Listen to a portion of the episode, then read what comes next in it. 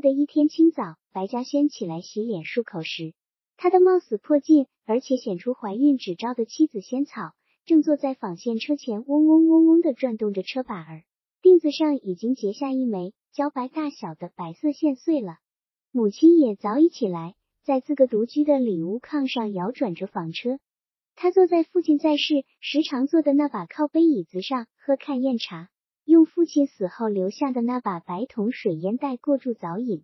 父亲死后，他每天晚上在母亲落枕前和清早起床后，都到里屋里坐一会儿。两架纺车嗡嗡吱吱的声音互相衔接，互相重合，此声间歇，彼声响起，把沉稳和谐的气氛弥漫到四合院的每一个角落。白嘉轩沉浸在这古老悠远。而又新鲜活泼的乐曲里，浑身的筋骨和血液就鼓掌起来。长公路三把梨花套绳收拾齐备，从马号里牵出红马拴在院子里的石雕拴马桩上，扯着大步走进院庭，大声询问种子的事。嘉轩从里屋走出来，你先喝口茶。陆三站在院庭里说他不喝，仍然询问麦子和豌豆掺和的比例，二八还是三七？嘉轩说这块地种药材。种子你甭管，我拿着。说着，喷出一口烟，吹进水烟筒里的烟灰，放下水烟壶，喝下最后一盅茶，就啾啾的走出街门，进入马号。陆三解下红马，牵着，套上犁杖。嘉轩扛起沉重的铁齿大耙子，腋下斜着一把镢头和一把竹条扫帚。陆三回过头问：“你拿扫帚做啥？”嘉轩也不解释，拿就是有用吗？陆三就不再问。主仆二人走过街巷，出了村子，走下河滩，红马拖着空犁在田间土路上撞出蹭蹭蹭的声响。田野已经改换过另一种姿容，斑斓驳杂的秋天的色彩像羽毛一样脱光褪尽，荡然无存了。河川里呈现出一种喧闹之后的沉静。灌渠渠沿和井台上堆积着刚刚从田地里清除出来的包谷杆子，麦子播种几近尾声，刚刚播种不久的田块。裸露着湿漉漉的泥土，早种的田地已经泛出麦苗幼叶的嫩绿。秋天的阴雨季节已告结束，长久弥漫在河川和村庄上空的阴霾和沉闷已全部廓清。大地简洁而素雅，天空开阔而深远。清晨的冷气使人精神抖擞。红马拽着犁杖踏进自家的地头，陆三把犁铧插进土地，回过头问：“种啥药？我可没种过。”你说咋种？嘉轩告诉他，还是像种麦子一样要细耕，种子间隔一大犁或两小犁沟溜下，又像种包谷一样。为了撤播均匀，须得给种子里掺上细土成细沙，因为种子太小太小了。陆三吆喝红马排起来，一犁紧靠一犁，耕得比麦子的垄沟更精细。嘉轩看了看翻耕过的土壤，又改变了主意，先耕一遍，再耙磨一遍。把死泥块子弄碎了，再开沟播种。现在这样子下种不行。经过夏天和秋天大水漫灌和收获时的踩踏，粘性的黄泥土地严重板结，犁铧上翻出大块大块的死泥硬块，细小的种子顶不破泥块，就捂死在土层里了。陆三禁不住问：啥药材吗？比麦子还娇贵？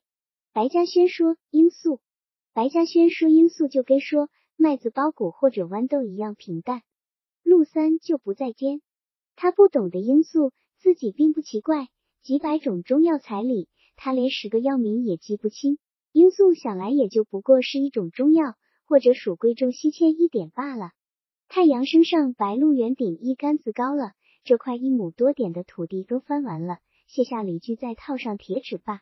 白嘉轩扯着两条套绳，指挥吆喝着红马把磨过一遍。地面变得平整而又疏松，陆三又解下发来，再套上犁杖，在翻耕磨过的土地上开沟播种了。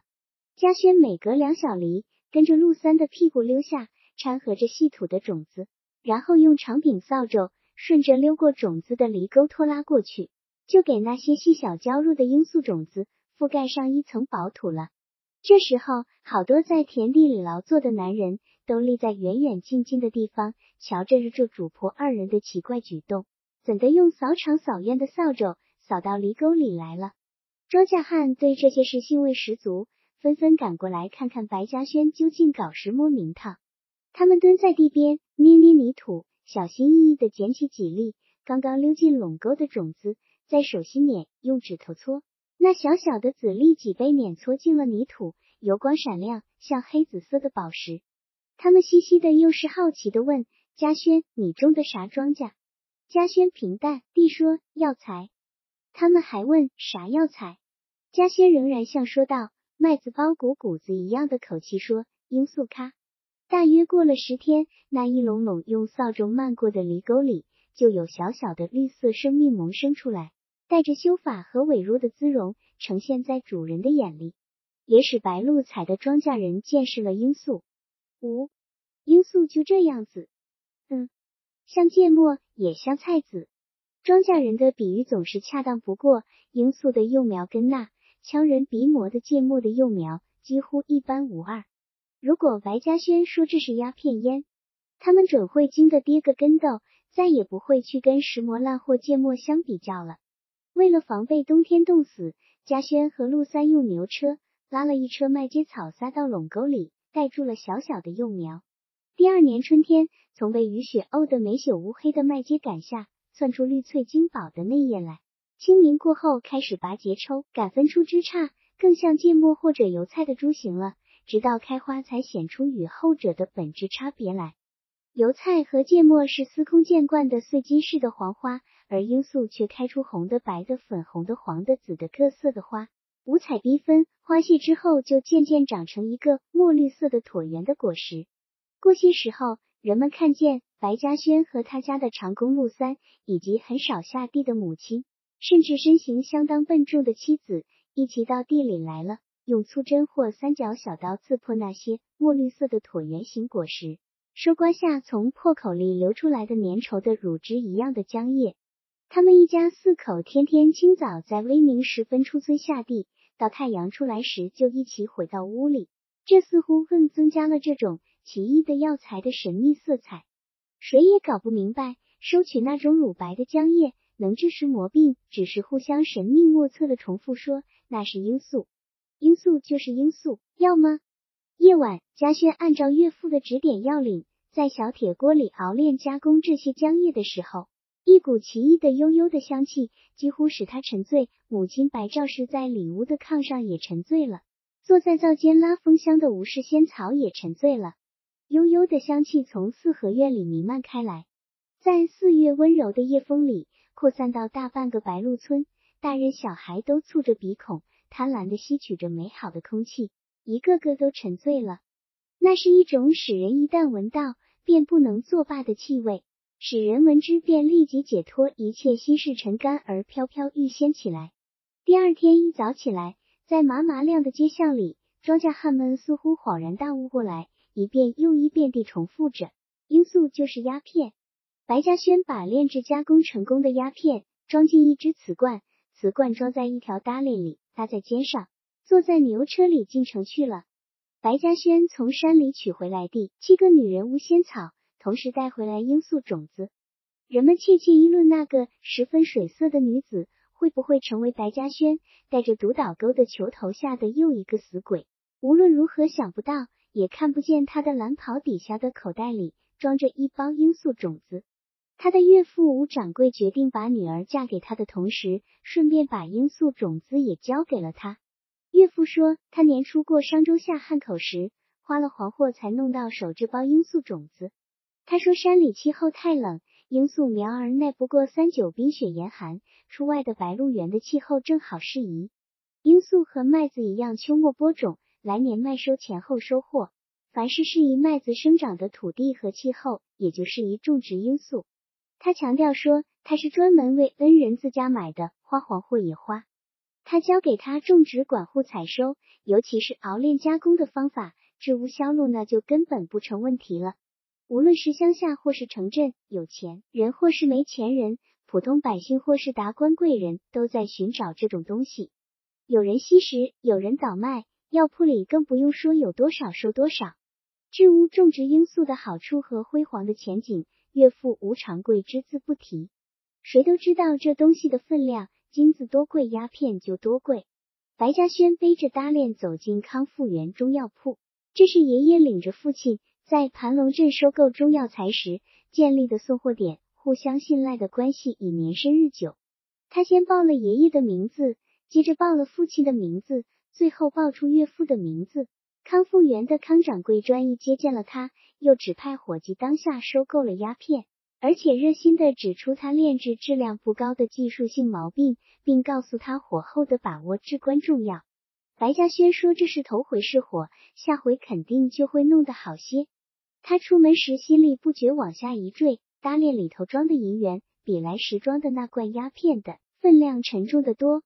连续三年，白嘉轩把河川的十多亩天字号水地全都种上了罂粟，只在汉源和原坡地里种植粮食。罂粟种植的巨大收益，比鸦片的香气更具诱惑。他在一亩水地里采收炼制的鸦片所卖的银元。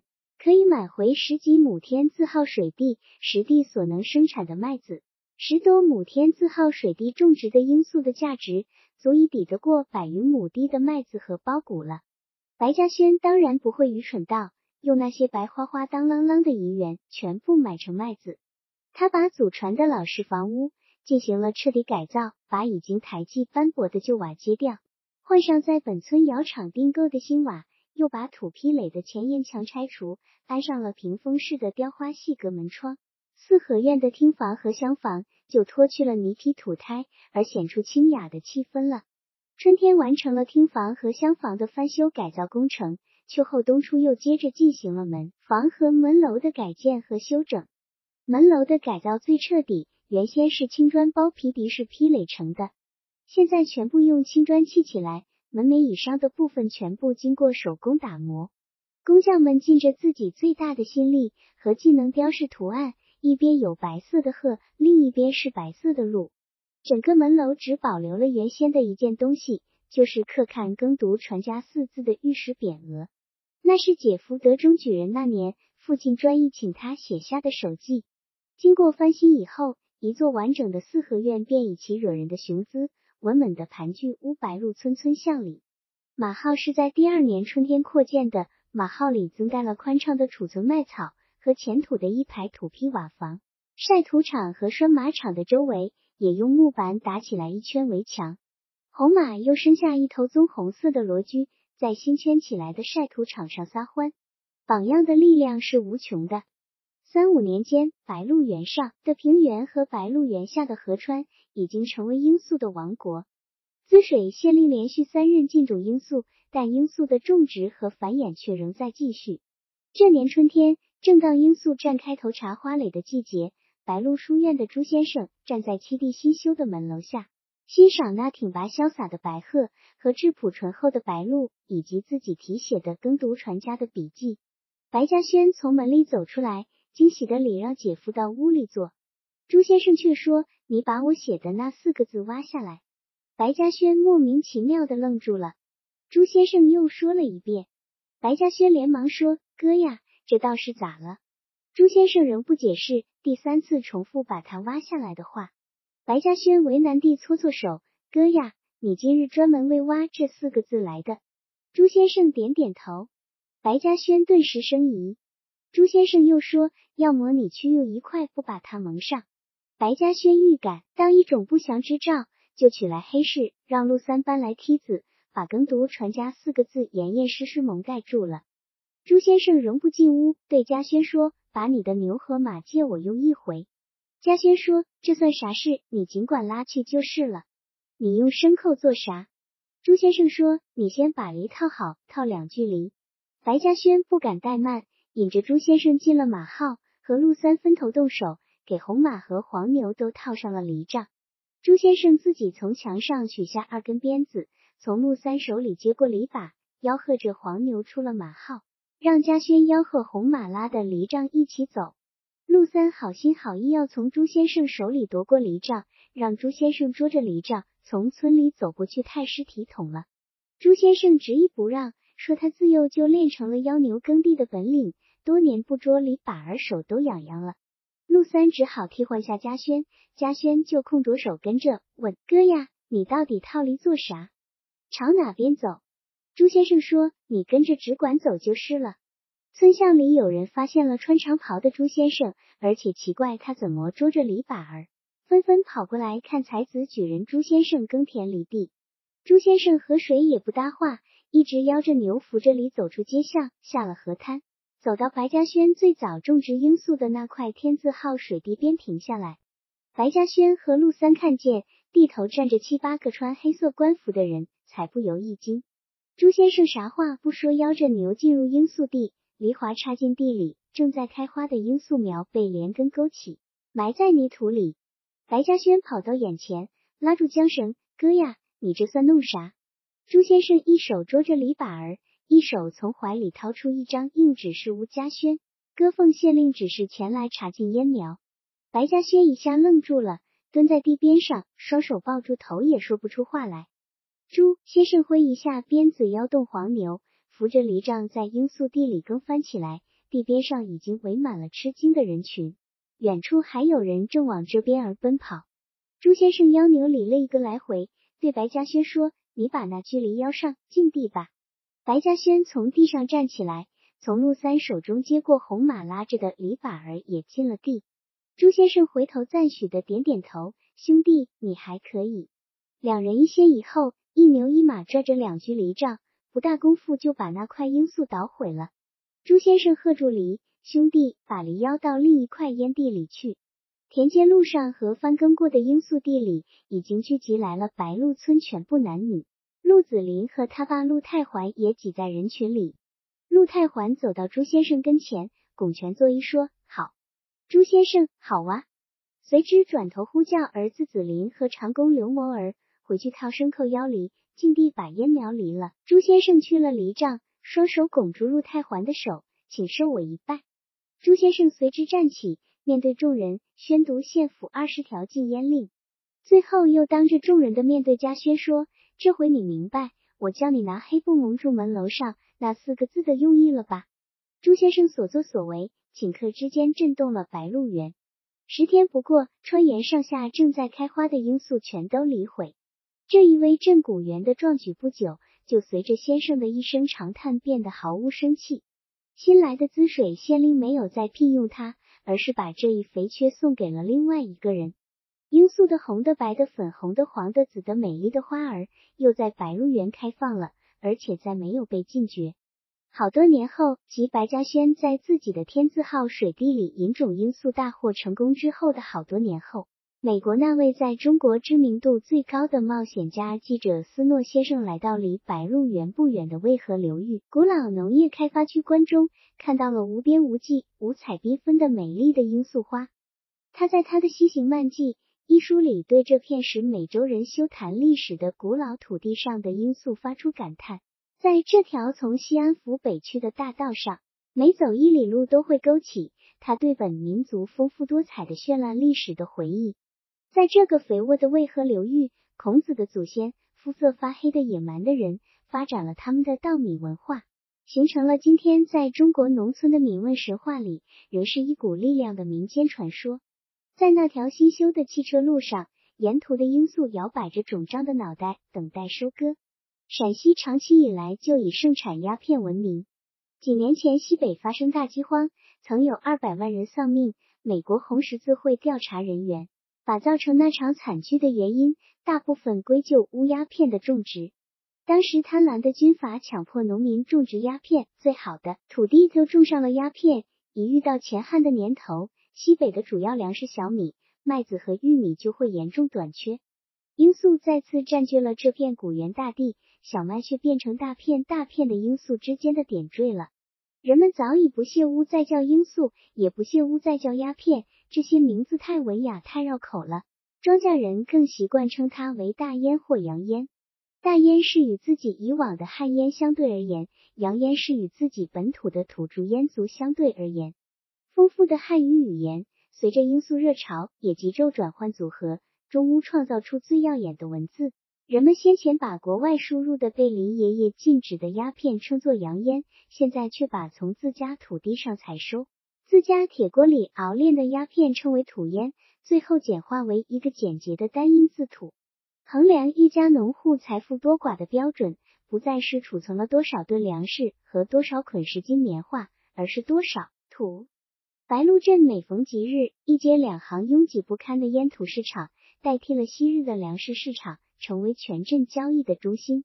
结婚一年后，这个小厢房煞屋敌视炕上传出一声婴儿尖锐的啼哭。仙草心安理得的享受了婆婆白赵氏无微不至的服侍。坐满了月子，跳下炕来的时候，她容光焕发，挺着两只饱满肥实的乳房，完全是一个动人的少妇了。庆贺头生儿子满月的仪式隆重又热烈，所有重要亲戚朋友都通知到了，许多年已经断绝往来的亲戚也闻讯赶来了。家先杀了一头猪，满心欢喜的带成亲朋乡友。他没有费多少心思，就给孩子取下马驹的乳名，正如他的父亲给他取过拴狗的乳名一样的用意。越是贵重值钱的娃子，越取那种丑陋的名字才更吉利。一当孩子度过多灾多祸的幼儿期，进入私塾读书阶段，那时才应该费点心思取一个雅而不俗的官名，供其在一切公众场合使用。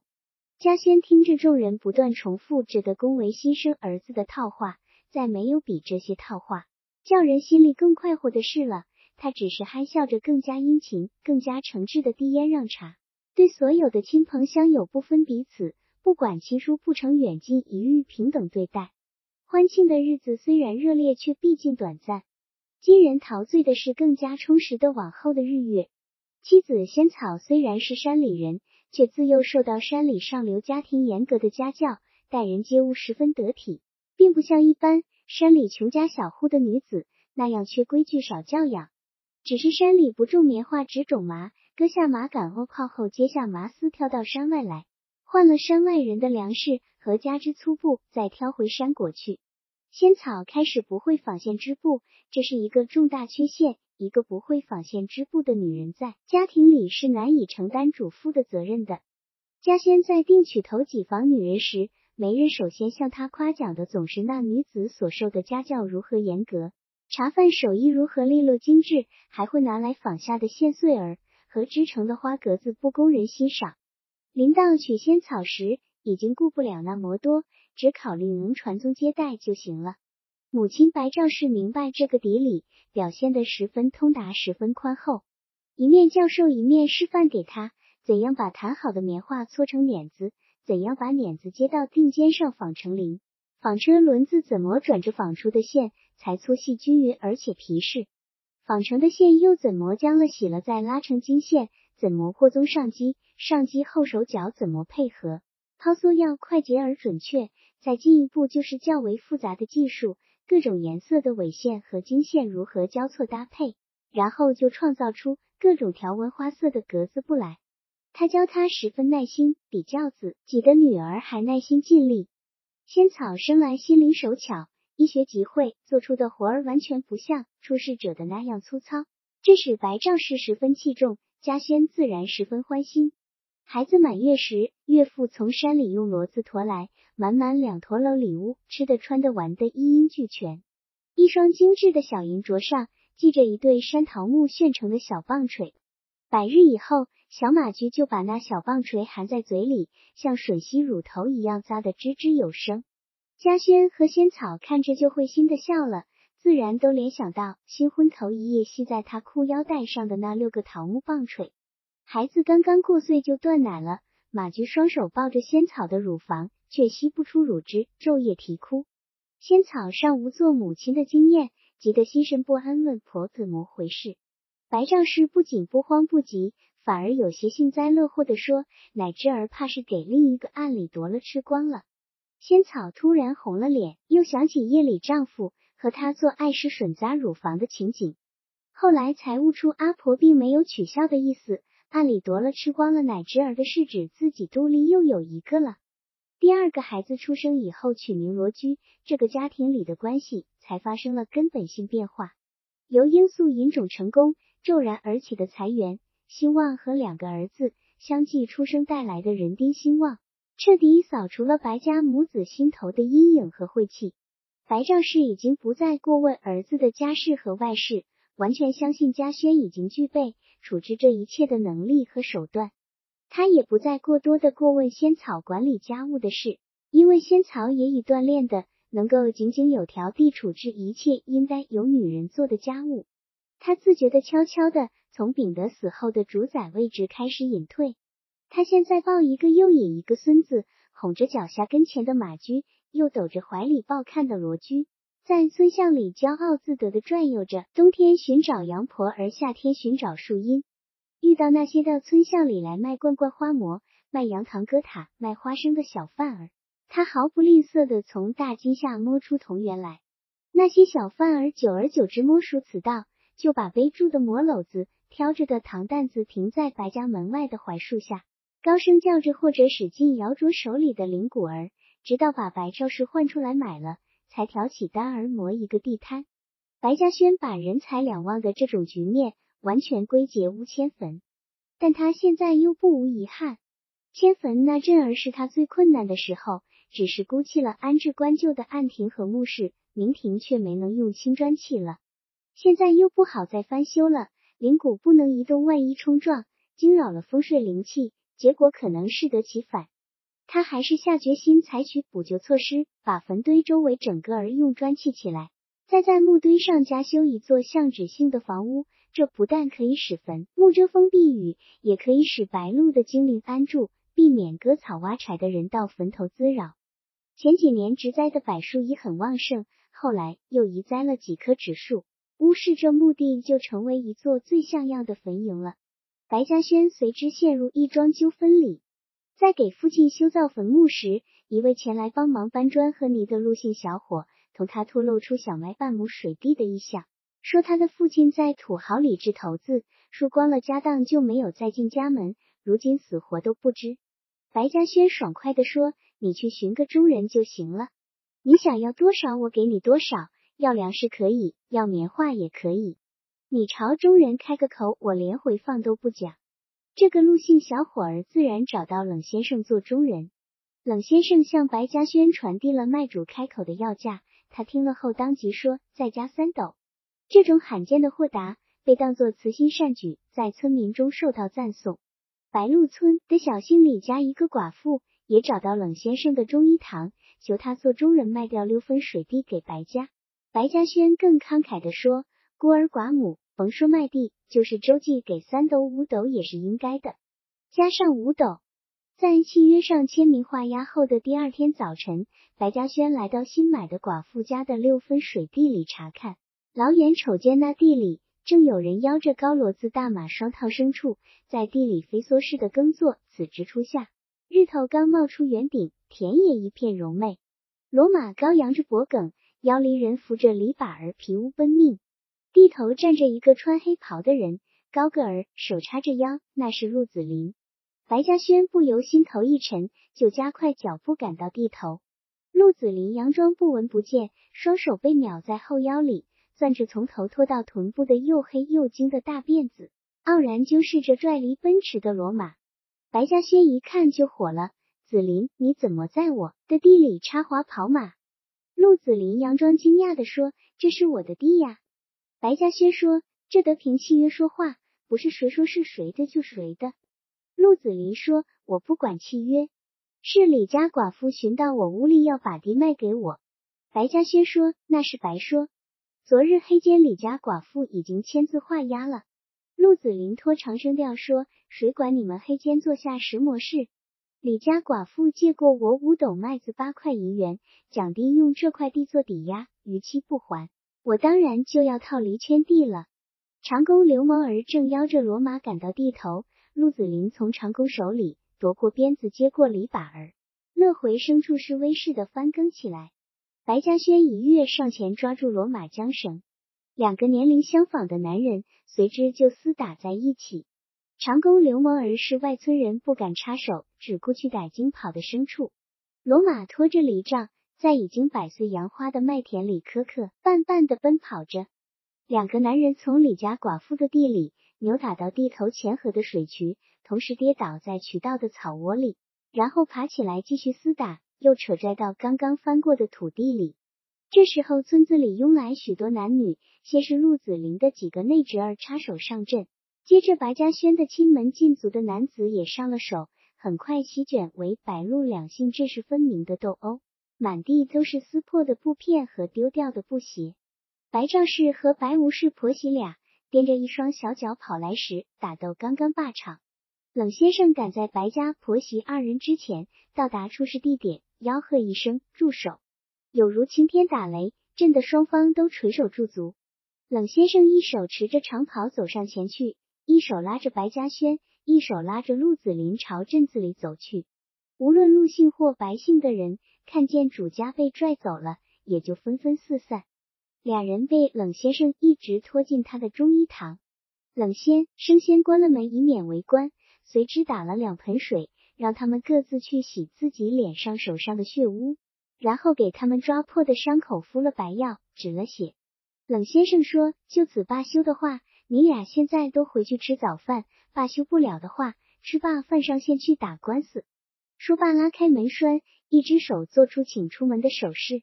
白嘉轩随后即弄清，李家寡妇确实先把地卖给陆子霖，而且以借的形式先灌了五斗麦子。拿了八块银元，疑似签字画押，再算账结清。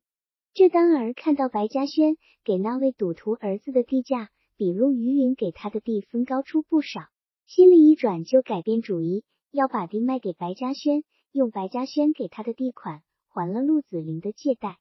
白嘉轩弄清了这个过程，就骂起李家寡妇来，真正的婆娘见成。但事已至此，他无法宽容陆子霖。他在家里对劝解他的人说：“权且李家寡妇是女人见识，你来给我说一句，我怎么也不会再要他的地。你啥话不说，拉马套犁就圈地，这明显是给我脸上撒尿吗？”他主意愈加坚定，无论李家寡妇如何妇人见识，这本身与他无关。他现在手里攥着卖地契约，走到州，走到县郡，是有李其长的官司，他已经向县府投诉。陆子霖也向县府投诉。李家寡妇与自家轩签字画押以后，陆子霖当晚就知道了。当双方以及中人冷先生一起按下蘸了红色印泥的食指的时候，陆子霖已经做出明早用罗马圈地的相对措施了。陆子霖把整个卖地的过程向父亲陆太环学说一遍。陆太环问：“你看咋办呢？”陆子霖就说了他的办法。又对这办法做了注释，倒不在乎李家寡妇那六分地，这是白嘉轩给我敲尿骚哩。陆太环说：“能看到这一点就对了。”他默许了儿子已经决定的举措。在他看来，白秉德死了以后，白嘉轩的恶意已经过去，翅膀也硬了。这是儿子陆子霖的潜在的对手，在他尚健在的时日里，应该看到儿子起码可以成为白嘉轩的一个对手。不能让对方敲腿从头上敲了尿骚，官司一定要打，打到底，倾家荡产也要打赢这场官司。白嘉轩从滋水县投诉回来，顺便走到白鹿书院，同姐夫朱先生诉说了陆家欺人过甚的事，意在求姐夫能给知县提示一下，使这场肯定雷的官司更有把握。据嘉轩得知，没有新县令到任，无一不登白鹿书院拜谒姐夫朱先生。朱先生说：“我昨日已听人说了你与陆家为地闹仗的事，我已替你写了一件诉状，你下回过堂时递给衙门就行了。记住，回家后再拆看。”白家宣急急回到家，在菜油灯下拆开信封，一小块宣纸上写下稀稀朗朗几行娃娃体毛笔字：“这家宣帝事事强压对方，打斗诉讼两败伤，为夫斯人间重义，谦让一步宽是账。”白嘉轩读罢，就已泄了大半愁气，捏着日纸条找到中医堂的冷先生，连连慨叹惭愧惭愧。冷先生看罢纸笺，合掌拍手，真是惟妙一出好戏。嘉轩，你就说看，拉开抽屉，把一页纸笺递给嘉轩。嘉轩一看，欲觉惊奇，与他交给冷先生的那一页纸笺内容一样，字迹相同，只是题目变成质子离兄。三天后的一个晚上。冷先生把白嘉轩和陆子霖一起邀约到中医堂，摆下一桌酒席，把他们交给他的相同内容的纸笺交换送给对方，俩人同时抱拳打拱，互致歉意千词，然后举酒连饮三杯，重归乌好，而且好过以往。俩人谁也不好意思再要李家寡妇那六分地了，而且都慨然提出的归原主。白家和陆家各自同寄给李家寡妇一些粮食和银元，帮助寡妇渡过难关。冷先生当即指派药房伙计叫来李家寡妇，当面毁了契约。李家寡妇扑通跪到地上，给自家轩陆子霖磕头，感动的说不出话，只是流眼泪。这件事传播的速度比白鹿两家打斗的事更快更广泛。